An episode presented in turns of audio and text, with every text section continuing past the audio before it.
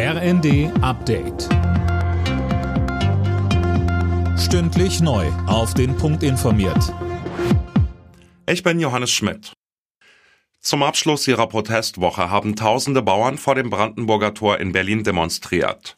Die Ampel will die Steuervorteile beim Agrardiesel trotzdem schrittweise streichen. Aber bis zum Sommer schauen, wo man eventuell auch entlasten könnte. FDP-Fraktionschef Dürr sagte nach einem Gespräch mit Bauernvertretern, Das war heute ein erster Auftakt und gleichzeitig ist natürlich das Ziel, dass man weiter im Gespräch bleibt, äh, denn die Herausforderungen sind groß, insbesondere auch in der Landwirtschaft und die Anerkennung für den ländlichen Raum. Das ist, glaube ich, auch das Signal, was aus Berlin gerade am heutigen Tage ausgeht. Die AfD reagiert auf die Enthüllungen zu Treffen von Parteivertretern mit Rechtsextremen in Potsdam. Der Referent von Parteichefin Weidel, Roland Hartwig, muss seinen Posten räumen. Er soll bei einem der Treffen versprochen haben, die rechtsextremistischen Pläne der Teilnehmer in die AfD-Spitze zu tragen.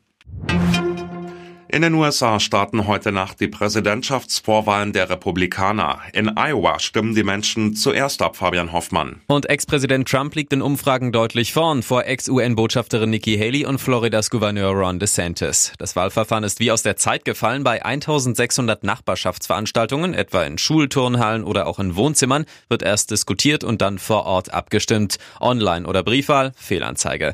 Die klirrende Kälte im mittleren Westen macht es den Menschen aktuell da auch nicht einfacher. Wer die Vorwahlen insgesamt gewinnt, tritt bei der Wahl im November dann gegen Amtsinhaber Biden von den Demokraten an. Dicke Überraschung bei der FIFA-Gala für den Weltfußballer des Jahres.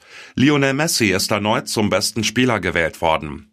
Eigentlich hatte alles auf den Ex-Dortmunder Erling Haaland hingedeutet, der mit Manchester City unter anderem die Champions League und die englische Premier League gewann.